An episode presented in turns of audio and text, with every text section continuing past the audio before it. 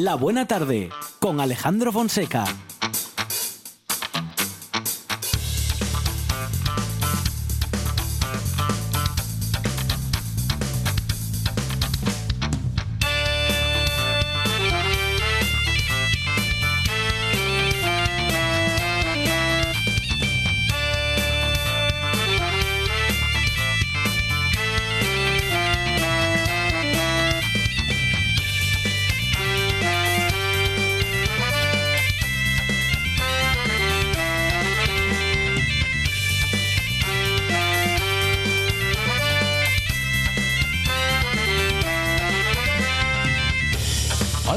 Tardes, son las 4 y 7 minutos de la tarde y esta es la radio del Principado de Asturias.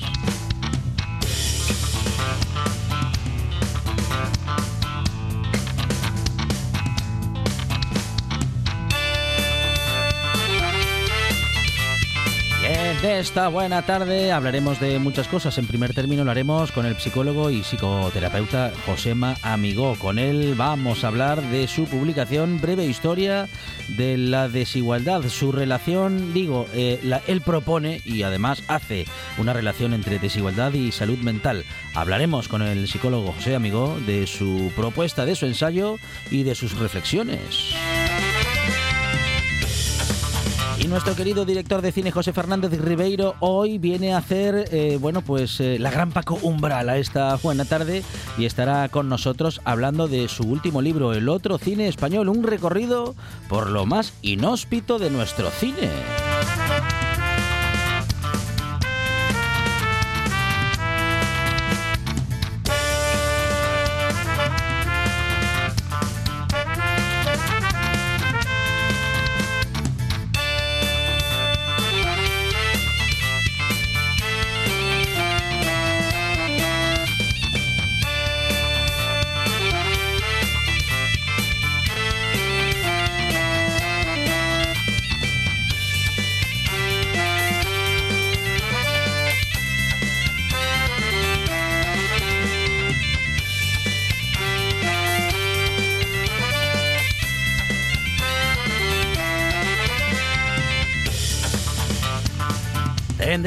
También para hablar con Esteban Raposo, propietario de librería de Piniango y desde Ribadedeva nos contará todo lo que sucede allí en la librería y las propuestas culturales de la zona. Hablaremos de teatro con David Castillo y tendremos también a nuestro doctor en Ciencia y Tecnología de los Alimentos, Miguel Ángel Lurbeña, para hablar de una última medida anunciada en Irlanda para incluir advertencias sobre la salud en bebidas alcohólicas. Nos vamos a la naturaleza con los sonidos que nos propone Amador Vázquez y sus pájaros en la cabeza y vamos a recorrer el territorio con Fernando Romero de la voz del Trubia en una tarde en la que también hablaremos de ciclismo con el fotógrafo Santiago García López. Y es que en Asturias tenemos un paraíso ciclista y tenemos también el paraíso de la radio con RPA y la producción en esta buena tarde de Sandra González y Adolfo Lombardero. En la puesta en el aire, Juan Saez Pendas. Y en la presentación, servidor Alejandro Fonseca que estará contigo hasta las 6 en esto que se llama La Buena Tarde.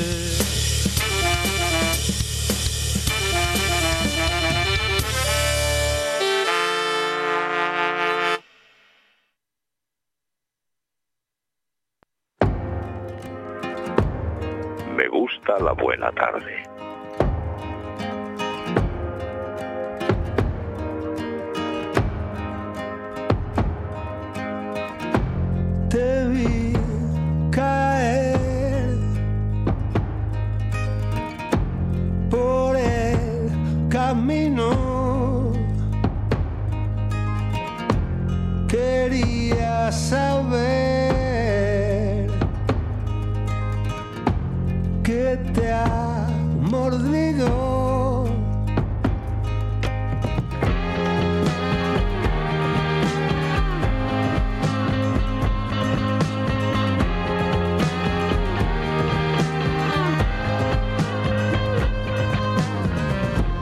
Me dices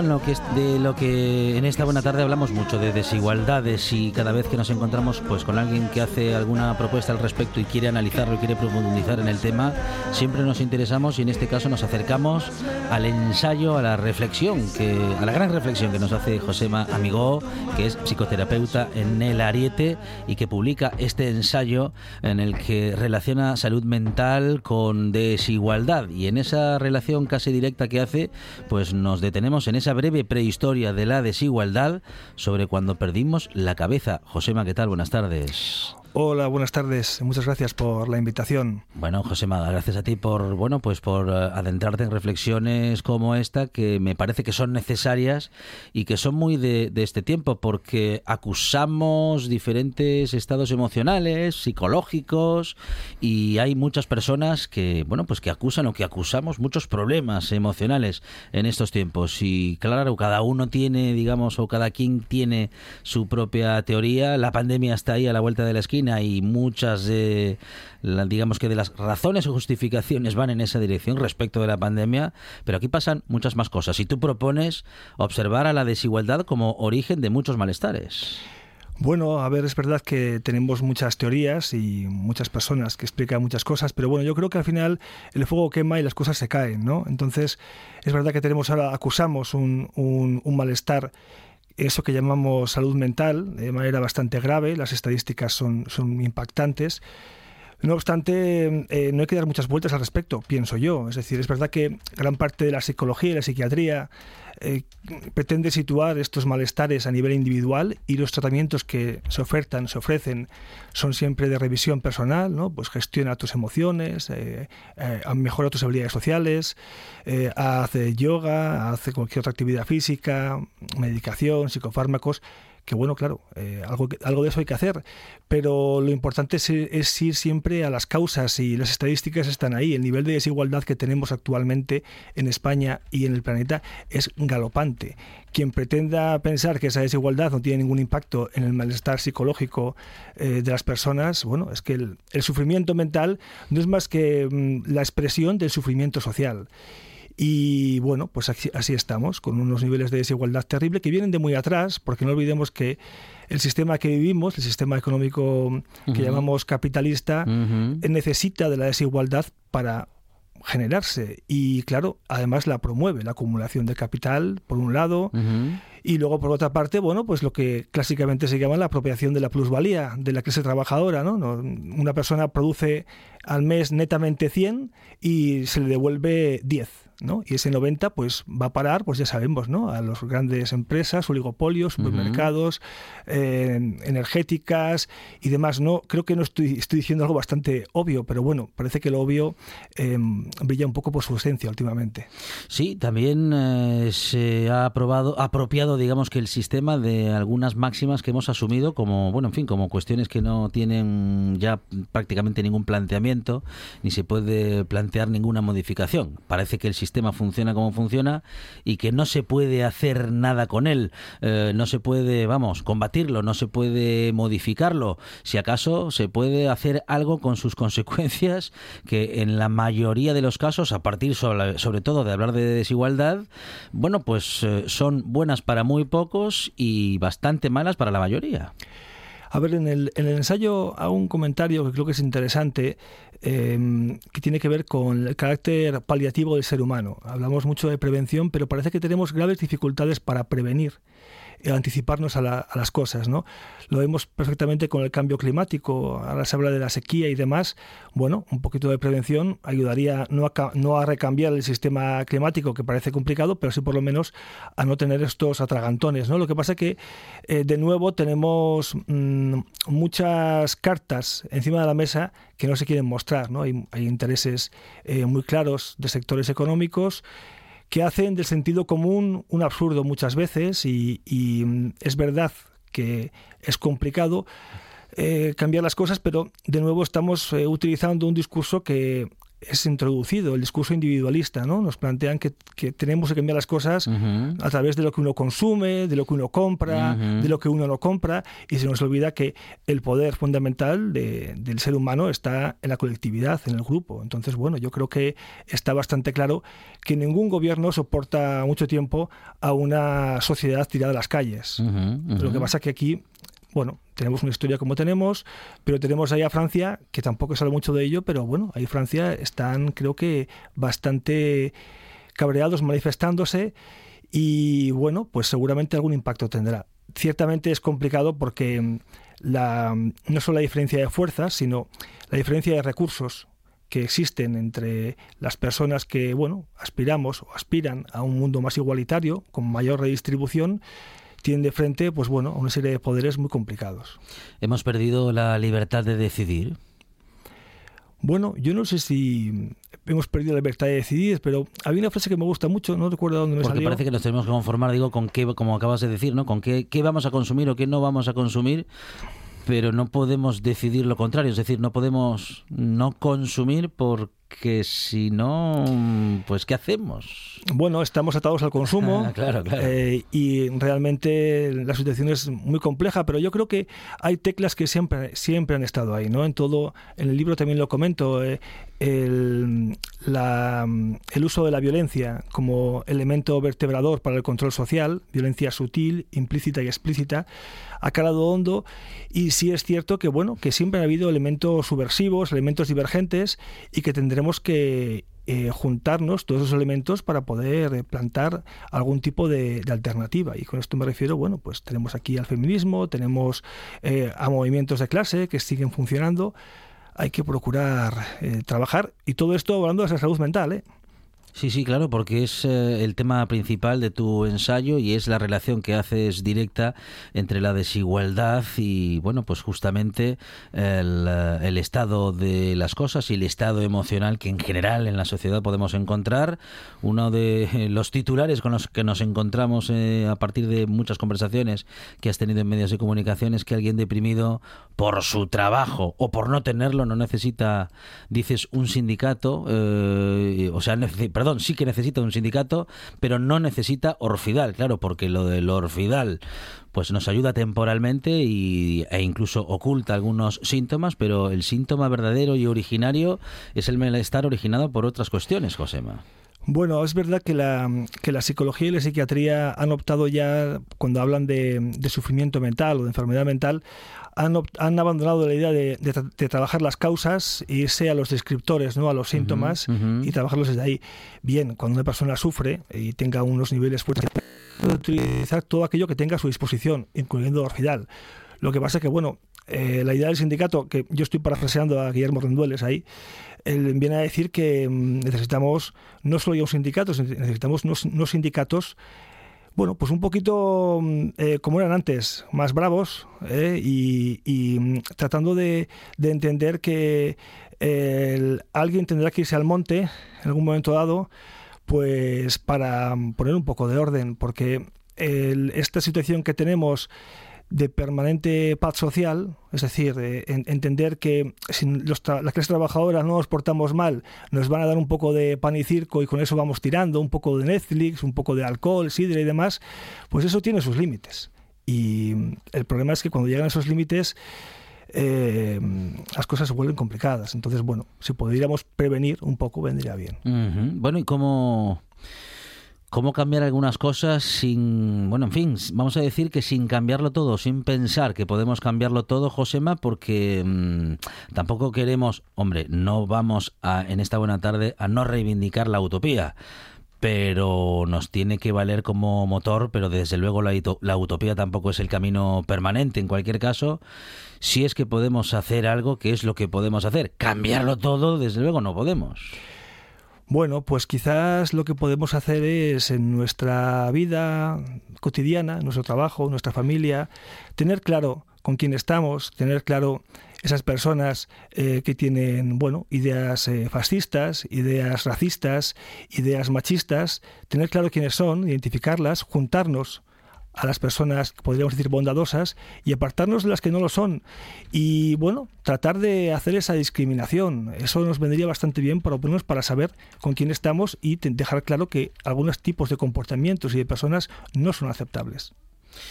Bueno, ¿y cómo podemos hacer para lograr cierta igualdad? No sé si está en nuestra mano, Josema, si en nuestro pequeño universo, si en nuestro micromundo lo podemos hacer, lo podemos llevar a cabo, o, o, nos que tenemos que, digamos que entre comillas, conformar con la reivindicación de, bueno, pues de, de que queremos más igualdad y menos desigualdades. Pues yo creo que, bueno, trabajando desde el día a día, con lo poquito que se pueda. Pero bueno, quizás em, vivimos vidas muy cortas y queremos que nos toque, ¿no? En nuestra vida los grandes cambios. Pues igual no nos toca en nuestra generación, igual es dentro de dos o tres. Pero está claro que em, eh, desde siempre las y los desiguales eh, en algún momento siempre quieren cambiar la situación y habrá momentos donde eso sea más factible que en otros. Mientras tanto, pues no hay que caer en el desánimo, no hay que caer en la desesperanza, hay que seguir trabajando en lo que uno pueda a su alrededor. Eh, tampoco hay que ponerse, eh, no sé, ir de mártir o sacrificarse, ¿no? Pero bueno, pero sí el esforzarse y, saber eh, hacia dónde apuntamos, eh, tener claro lo que es el bien y el mal, y que el bien es la igualdad y es la solidaridad y el apoyo mutuo, y el mal es el egoísmo, el racismo, es la xenofobia, el fascismo, etcétera. Bueno, tenemos que, por tanto, Josema, em, hacer muchas cosas que hemos comentado muchas veces en esta buena tarde, que es educar en igualdad y, educar con estos valores en los que, bueno, pues todos somos iguales o al menos todos somos, debiéramos de ser eh, o tener las mismas oportunidades, iguales respecto de oportunidades, iguales respecto de derechos bueno, pues iguales respecto de lo que tenemos que reivindicar dentro de esa igualdad, de esas igualdades, Josema. Es un concepto complicado la igualdad. Pero bueno, eh, hay que procurar que el nacimiento no se convierta ya en un punto de desigualdad. Yo que he podido trabajar durante muchos años en centros de menores, bueno, ahí se te cae el alma a los pies cuando ves que niñas y niños que por haber nacido de determinada manera, sus vidas están truncadas. Tenemos un problema con el derecho de herencia tenemos un problema con que algunas personas, por el hecho de nacer en X familias, vengan con, en fin, ya una, no una bolsa debajo del brazo, sino con casas y, acciones y demás, y otras vengan sin nada. Eso no es justo y eso no está bien. Bueno, la desigualdad, eso ya es una desigualdad de clases, ¿no? Claro, claro. Sí, sí, sí, sí. Es que yo creo que Em, el, sufrimiento mental tiene mucho que ver con esas desigualdades de clase y con las desigualdades. A ver, históricamente el ser humano tiene dos desigualdades clásicas, por razón de sexo y por razón de edad. Entonces, bueno, eh, a partir de ahí se articulan una serie de elementos para hacer más fácil la explotación tanto de la mujer como del hombre. La mujer trabaja en casa con los cuidados y el hombre trabaja, pues, en su momento en el, en el campo y después en la industria. Quien no trabaja quien no trabaja es siempre la burguesía, porque a esa siempre tiene gente que le cuida a los críos, gente que le educa y gente que trabaja por ellos. Entonces, yo personalmente creo que hay que tener claro mm, quién trabaja, quién no trabaja, quién cuida y saber que la igualdad solo puede ir a través de una lucha feminista y de clases, no, no tiene mucho más. Bueno, nos decías hace un momento, Josema, que en el Ariete trabajáis, bueno, pues ayudando a muchas familias que lo necesitan, que están en una situación económico y social eh, de, bueno, pues de, poco favorable o muy desfavorecida. La asociación es la Asociación Comunitaria El Ariete.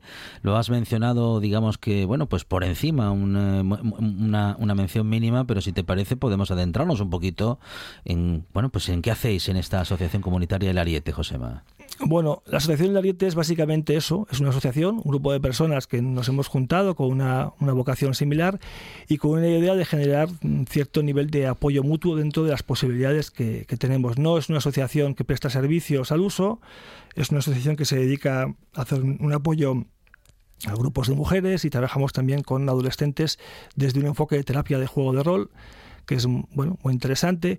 Pero bueno, es un grano de arena, es un, intento de, generar un poco de tejido en el barrio del llano y, generar eh, eso tan importante que es el, apoyo mutuo y, consideración al prójimo algo que mm, tendría que sería bueno que hubiera y existe en más sitios de Gijón como el Telar o como otros lugares y lo cierto es que mm, no podemos permanentemente delegar en las instituciones públicas todo el trabajo de, de, digamos, de cuidados y de asistencia. Necesitamos como, como, como barrio también retejer otra vez esas cosas. Pero bueno, es complicado, es complicado porque eh, todo el mundo tenemos muchas ocupaciones, tenemos poco tiempo, hay que trabajar mucho para poder llegar a fin de mes y la verdad que bueno, estamos un poco atrapados en esta vorágine.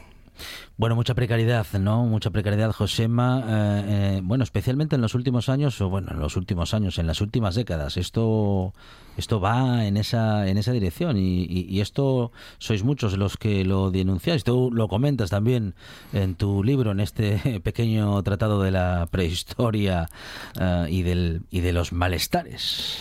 Bueno, en el libro trato de hacer un pequeño recorrido eh, porque he querido tratar de, indagar un poco, ¿no? Esto de la desigualdad, desde dónde viene. Y bueno, sí es verdad que hago, un- hago un- una revisión eh, de la evolución biológica del ser humano para unirla con la evolución cultural a través de, la, aparición del lenguaje.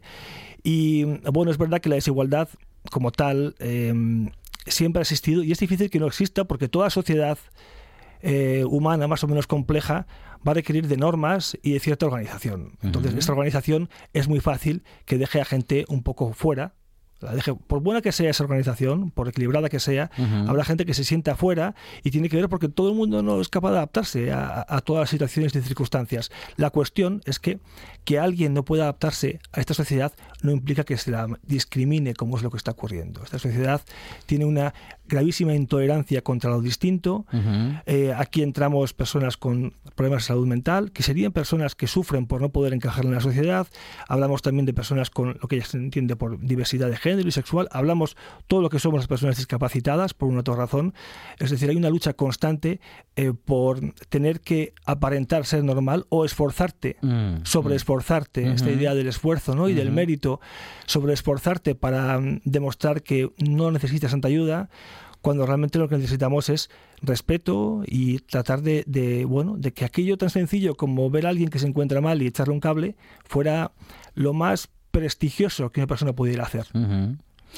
Tanto tienes, tanto vales, esto lo hemos llevado casi que al extremo y lo hemos asumido mm, pues prácticamente como, como una realidad, como una como un eh, como una unidad de medida. Bueno, es que tenemos tantos referentes en ese sentido, eh, tantos referentes en el deporte, en la sociedad empresarial, en el, en el cine, y claro, so- son valores que están grabados a fuego y con los que es difícil, muy difícil competir. Sin embargo, bueno, eh, a pesar de ello, em, los valores de la solidaridad y del apoyo mutuo siguen ahí, quiero decir, no han desaparecido. Hay, hay muchas personas que siguen eh, promoviéndolos, siguen pidiéndolos, tenemos pedagogías que siguen manteniéndose, ¿no? Ahí está la pedagogía del oprimido de Paulo Freire, cómo se está poco a poco, se sigue manteniendo en muchas escuelas, en muchos institutos, es decir, la alternativa está ahí, la tenemos delante y a todas aquellas personas donde esto, les, esto de la desigualdad les chirríe o quieren un mundo un poco mejor, pues tienen donde agarrarse, pueden ir a trabajar en, las eh, AMPAs de los coles, pueden trabajar en los sindicatos, pueden trabajar en sus propios trabajos, pueden influir en el barrio, es decir, hay lugares donde podemos intentar influir en esos valores de, de apoyo mutuo y amor al prójimo. Otra cosa es que, bueno, que tenemos mucho en contra, pero no está tan lejos de identificar estos sitios. Bueno, estamos hablando con Josema Amigó, que como decíamos en el inicio de nuestra conversación, es psicólogo, psicoterapeuta y autor del ensayo Breve Prehistoria de la Desigualdad sobre cuándo perdimos la cabeza. ¿Hemos perdido la cabeza, Josema? Bueno, metafóricamente, Sí. desde depende de lo miremos, pues bueno, un poco andamos como pollo sin cabeza, ¿no? Eh, Mm. Dando tumbos, esta sociedad en la que vivimos, ¿no? donde cualquier cosa destroza la economía, ya sea una pandemia, ya sea una guerra a 3.000 kilómetros de distancia, eh, ya sea un banco que se hunde en Estados Unidos y la economía, ¡bumba!, se desploma.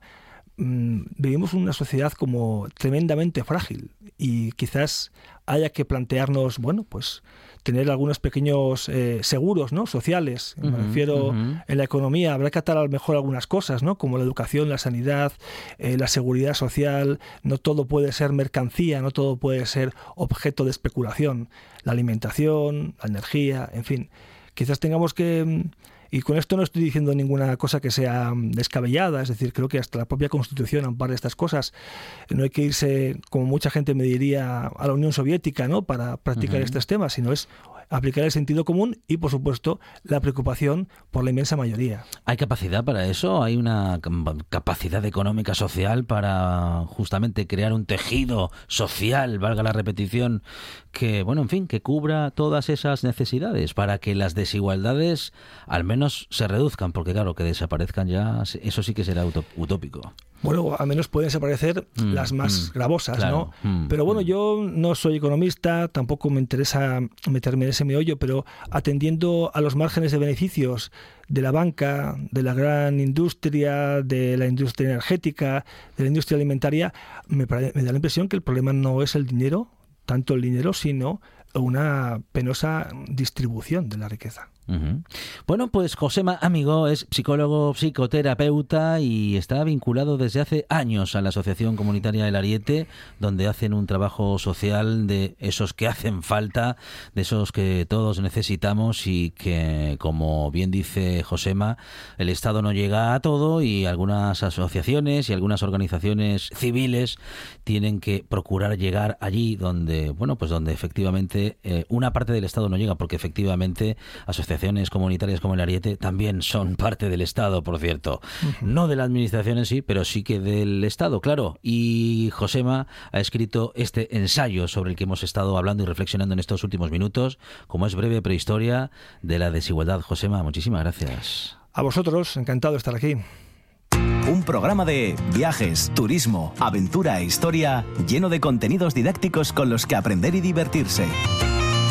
Un escaparate turístico donde se incluyen información sobre casas rurales, hoteles, gastronomía, turismo de aventura, senderismo, festivales. Voy a volver a salir y quiero que me aplaudáis como si fuera yo que sé. Un buen día para viajar. Un programa de apoyo al sector turístico de Asturias. Sábados y domingos a las 10 de la mañana. Para estar al día, Asturias al día. Asturias al día. Un programa de noticias, análisis y debate que se emite de lunes a viernes a las 9 de la mañana mañana en RPA.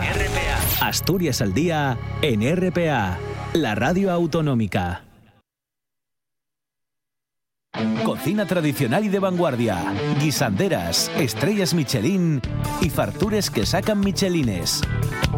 Les Fartures con David Castañón. Sábados y domingos, después de un buen día para viajar, en RPA. La buena tarde. La buena tarde. Con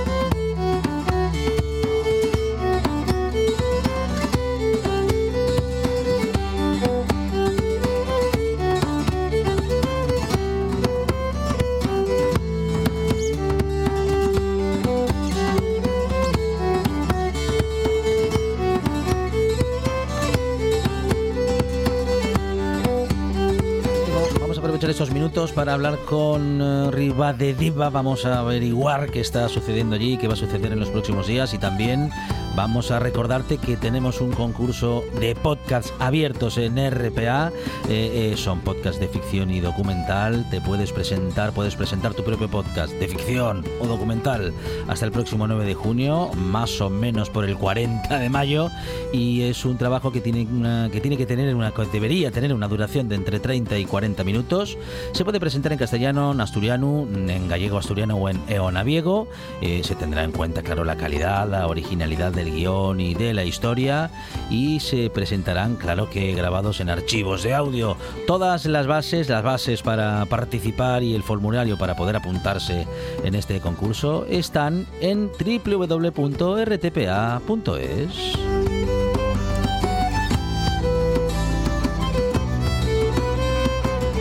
vamos arriba de Deva, porque allí está Esteban Raposo de la librería Pimiango. Esteban, ¿qué tal? Buenas tardes.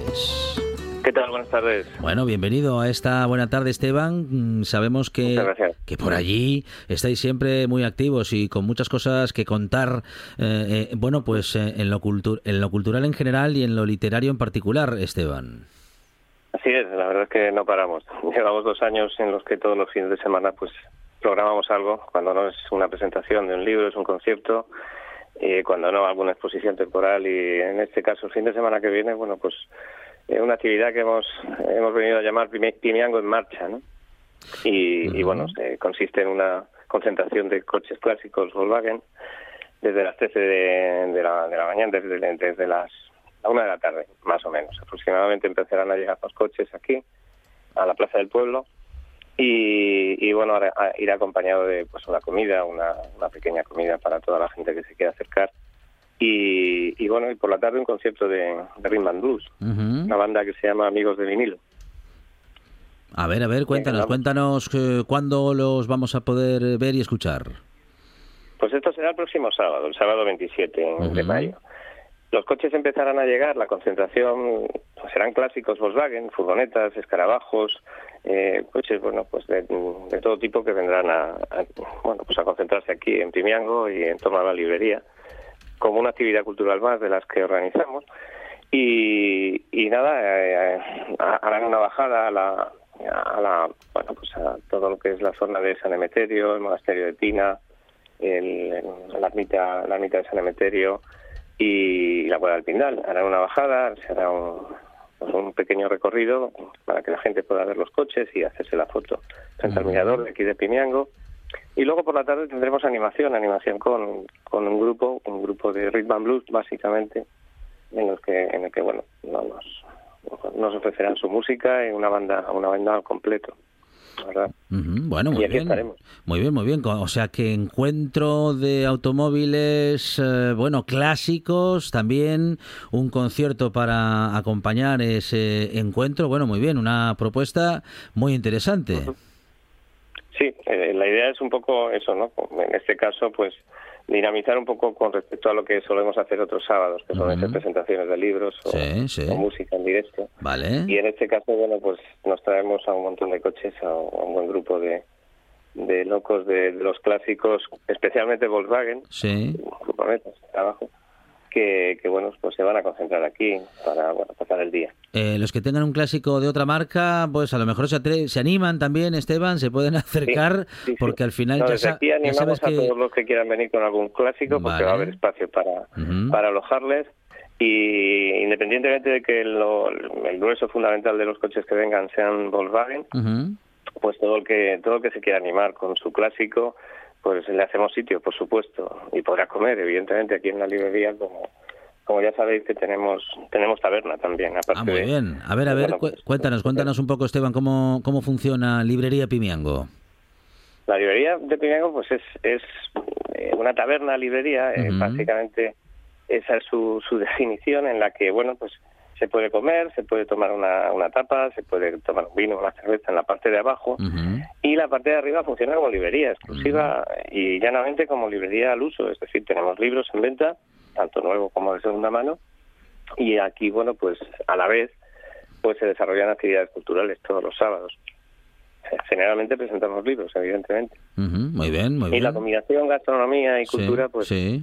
pues mira, nos está dando verdaderas alegrías, ¿no? Porque la gente, la gente viene, la verdad. ujú. Bueno, habrá quien pueda a lo mejor ir a la pues a la hora de una presentación si es temprano, luego quedarse a una comida Esteban o si es eh, Sí. más cerquita de la cena, pues ir a la presentación Sí, sí. primero y ya luego cenar. Así está siendo, así, así viene siendo desde hace dos años ya. Y, y bueno, claro, a Pimiango hay que subir, a Pimiango hay que venir a posta, es un pueblo pues de costa, como ya sabréis. Y, y bueno, pues la gente sí, cuando se acerca, evidentemente, pues pues para y se toma algo. Y bueno, pues combina un poco lo que es la cultura y lo que es el ocio, ¿no?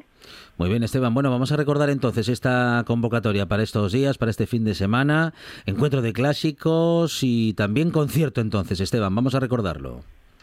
Eso es, pues mira, es, es eso, el sábado 27 Ujú. A partir de las 13 horas eh, empezarán a llegar coches para la concentración y eh, el concierto de Rhythm Blues, Funk y Jazz pues será a partir de las siete y media de la tarde aproximadamente, a las 8 ya estarán estará la banda Amigos de Vinilo tocando tocando aquí con nosotros.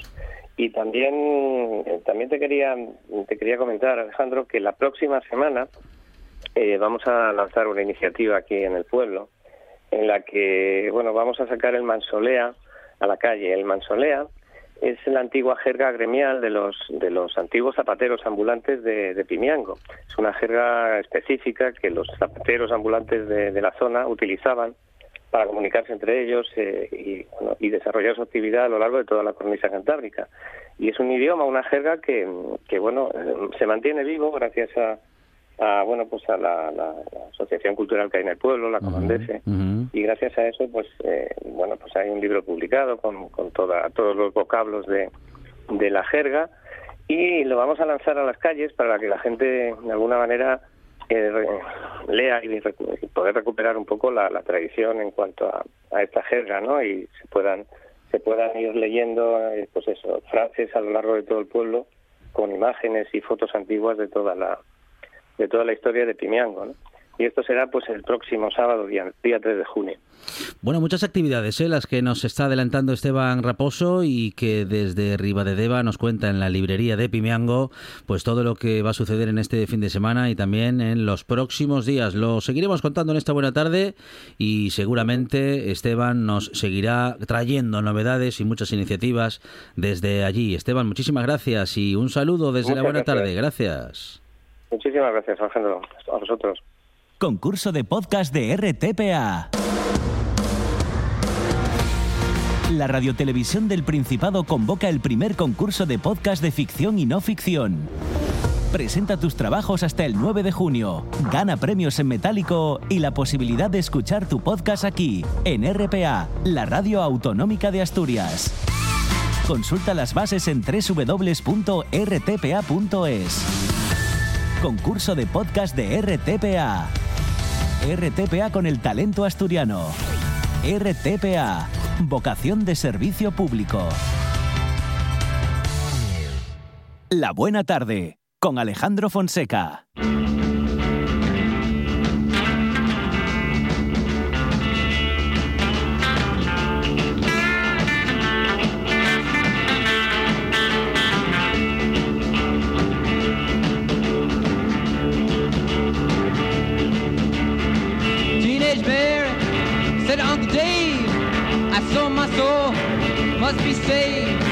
Gonna take a walk down Union Square. You never know where you're gonna find there. You gotta run, run, run, run, run. Take the jacket too.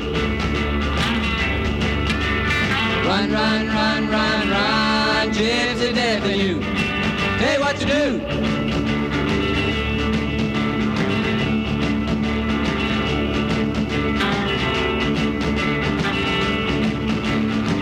Margarita Passion. They had to get her fixed. She wasn't well. She was getting sick. Went to sell her soul. She wasn't high. Didn't know. Think she could buy it. She would run, run, run, run, run. Take the jacket too. Run, run, run, run, run. Gypsy death in you. Tell you what to do.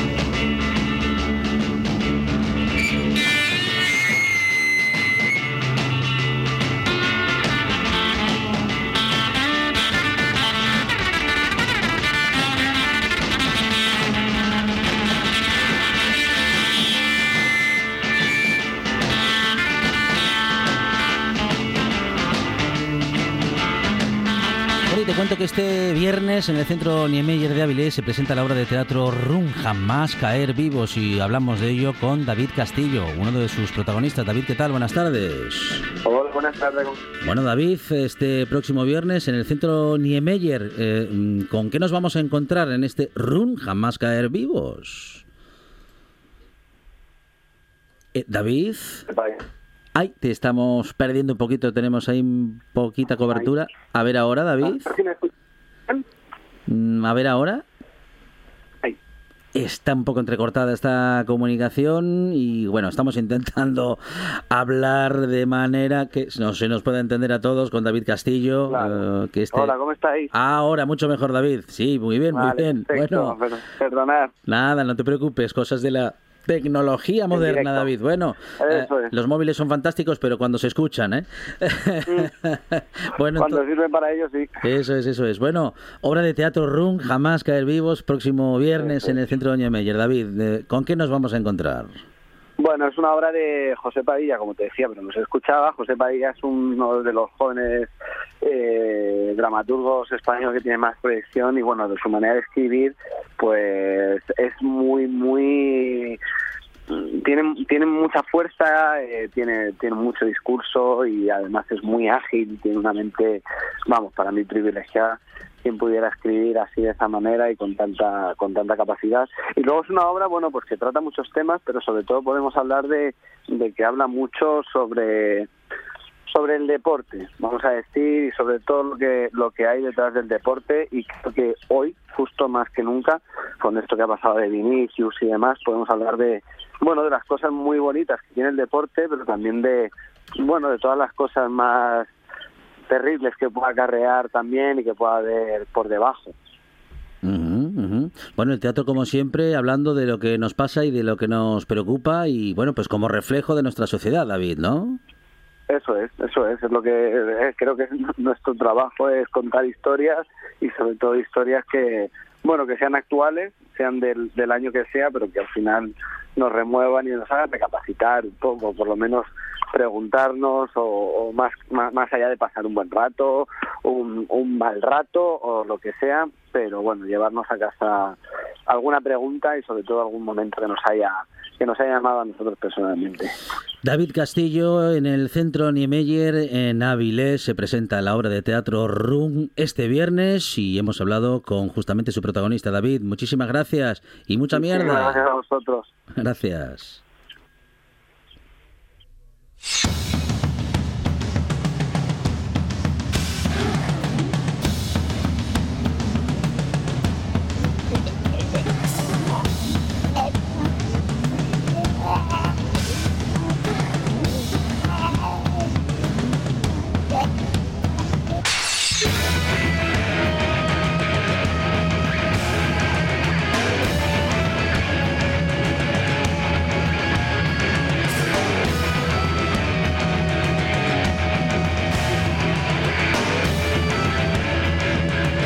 Buena tarde.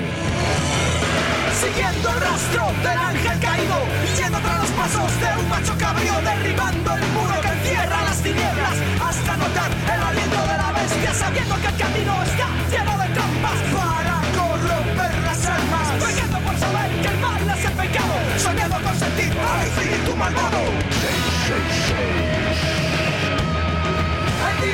Bueno, y hoy nuestro director de cine, José Fernández Ribeiro, que suele abrir con nosotros los viernes eh, Videoclub, el próximo viernes lo hará, pero hoy, hoy hace la gran Pacumbral y viene a hablar de su libro, José Fernández Ribeiro. ¿Qué tal? Buenas tardes. Muy bien, buenas tardes. Bueno, el otro cine español, un recorrido por lo más inhóspito de nuestro cine. José, ¿hay un cine poco conocido? ¿Hay un cine olvidado? Sí, por suerte o por desgracia hay mucho, pero mucho que donde escarbar en, en bueno, nuestro cine, no solamente en las producciones nacionales, sino en muchas coproducciones eh, que en muchos casos, bueno, tenían bastante delito entre varios países, sobre todo con Italia habitualmente. Eh, y bueno, eh, como ya sabe todo, todo el mundo, digamos, el año, el año pasado estuve bastantes meses fastidiado de salud y, bueno, pude sacar algo positivo que fue este libro, ¿no? La idea de sacar este libro aprovechando, pues, la habitual manía que tengo de bucear en las alcantarillas del cine y, bueno, ir encontrando cosas que merezcan la pena estar reseñadas en un libro porque nunca se ha atrevido nadie a hablar de películas como estas. No solamente se habla de películas eh, nefastas, por decirlo de, alguna manera, sino que también hay muchísimos títulos que son absolutamente imprescindibles de nuestro cine, tanto por haber sido películas malditas o haber estado prácticamente escondidas, como en el caso de, las películas de, de, Fernán Gómez, por ejemplo, o simplemente por, por la curiosidad que resultaba, lo, fuera de lugar que llegaban, lo, mal hechas que estaban, o lo, o lo bueno, extrañamente imposibles eh, de, imaginarse que hayan llegado a ver la luz proyectos que, bueno, suponía sacar adelante barbaridades como esta, ¿no? Entonces nos podemos encontrar eh, grandes títulos, de, bueno, pues como digo, de Fernán Gómez, de Berlanga, de Zulueta, de, de, de, eh, José María Forqué, como Atraco a las Tres y demás, pero también cosas más raras, ¿no? Porque incluso eh, directores como, como el propio Forqué tiene muchas películas muy curiosas, ¿no? Una de ellas es eh, la segunda película con Los Bravos, el grupo musical que se llama Dame un poco de amor. Era una película absolutamente pionera en, en, la animación rotoscópica que ahora bueno solemos ver de manera habitual, que es consiste en dibujar sobre eh, la imagen diga, eh, real, eh, fotograma a fotograma, para hacer una animación increíblemente realista y, colorida. Y bueno, esa es una, una, de las muchas curiosidades que tiene en su filmografía, como Nexus, una película que era de ciencia ficción en 1993, una cosa absolutamente fuera de lugar, o Tarot, una película bueno, sobre cartomancia y temas parapsicológicos que también llamaba muchísimo la atención y que fue una corriente de películas que hubo en España durante los años 80 que también dio lugar a muchas bueno, eh, no sé si decir perlas o, peñascos en ese sentido. Entonces, bueno, nos podemos encontrar lo mejor y lo, peor de todo nuestro cine. Bueno, uh, lo mejor y lo peor, bueno, posiblemente lo, lo que lo más lo más friki, iba a decir yo, lo más um, ¿Lo más difícil o lo menos comercial? Sí, desde luego. Eh, evidentemente también hay hueco para lo más comercial, ¿no? Porque hablamos también, bueno, de la importancia.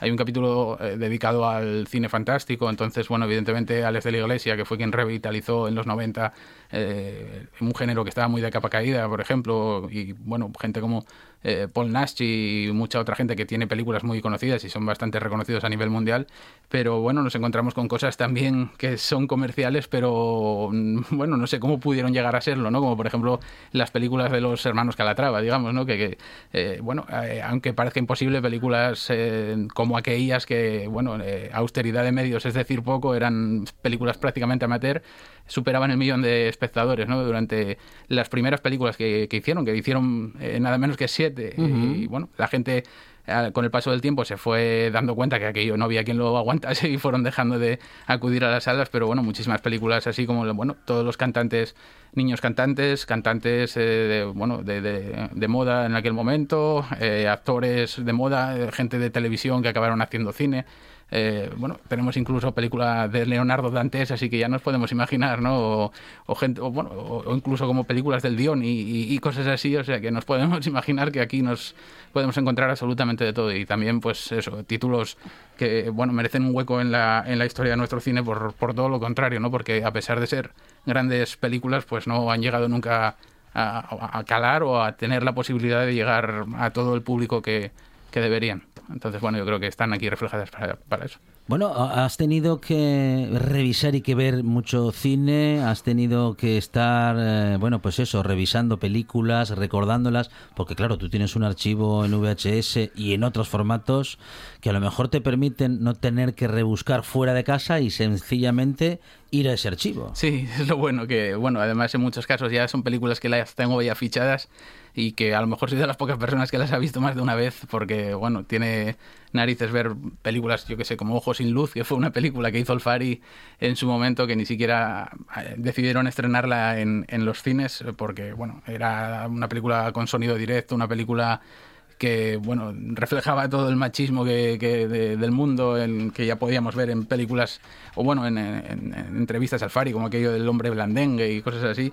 Pero bueno lo bueno es que sí tenía ya una idea de por dónde tirar para encontrarme lo que quería contar. Lo difícil era poder conseguir dar un, hilo que uniese todo, toda esta locura de, títulos tan dispares entre sí. ¿no? Eh, digamos que eh, lo que decía inicialmente de lo que eh, los problemas de salud del año pasado me hicieron pues arrancar esta historia y utilizar como hilo conductor una ficción que bueno se basa en cierto modo en, en, esos hechos reales y lo fastidiado que estaba eh, para ir bueno construyendo una especie de alucinaciones que me hacen atravesar todas estas estas películas y estas épocas tan diferentes de, nuestro cine ¿no? y bueno encontrar pues eh, como decíamos eh, películas de Edgar Neville o de Eloy de la Iglesia y luego bueno pues como decía de Manuel Esteba de Mariano Zores de, bueno un poquitín un poquitín de todo no Carlos Saura eh, digamos que podemos encontrar eh, trabajos muy conocidos eh, por, por un lado y por otros de grandes actores pero de grandes directores pero muchísimo menos conocidos y que han estado olvidados no en el caso de Gonzalo Suárez por ejemplo no que tiene películas que están muy, muy ocultas. Hay una película que se llama Aún, una película con, bueno, eh, interesantísima donde aparece fugazmente además Miguel Gila, que también tiene más recorrido en el cine de lo que parece y es una película surrealista absolutamente casi es casi perdida y, bueno que merece muchísimo la pena porque cuenta una bueno una ida de, de olla se podría decir pero muy bien con mucho con mucho tino a la hora de, realizarla y bueno, es eh, lo que creo que bueno la gente va a disfrutar más, ¿no? Encontrar películas que merece mucho la pena volver a, rescatar y, o al menos descubrir, ¿no? Porque es eh, una de las cosas que, que a mí particularmente me apasiona cuando hablo de cine.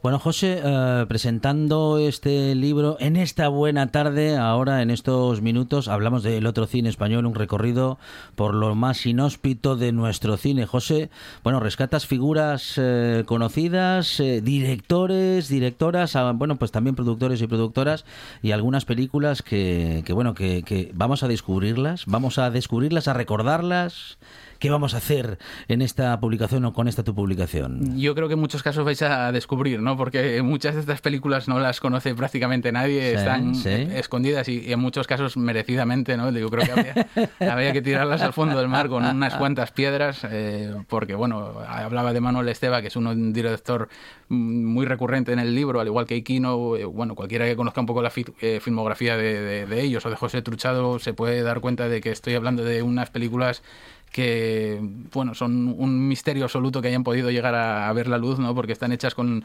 con, los mínimos medios posibles y las menores ganas no hay películas como por ejemplo eh, eh, al oeste de Río Bravo una película bueno, un western, eh, un euro western absolutamente tardío que llegaba ya a mediados de los 80 y nos cuenta con, protagonistas bueno como, como eh, Aldo Sambrel, que es un actor muy conocido del, del género y eh, bueno, posiblemente sea la película con más fallos de, de, de récord, con más fallos de continuidad, de, de los encuadres más horribles, eh, de, una toma a otra hay cambios de iluminación, en una es de día, otras de noche, los caballos corren en un sitio. Madre mía. bueno, es un, un absoluto dislate y es una de esas películas que hacen que merezca la pena mm, descubrirlas porque, bueno, sobre todo eh, a pesar de que individualmente o un visionado o un visionado individual puede ser un poco de castigo, si las ves con la compañía de amigos y demás, pues funcionan increíblemente bien porque son un, un desopile constante. Entonces, bueno, yo creo que es lo mejor del libro.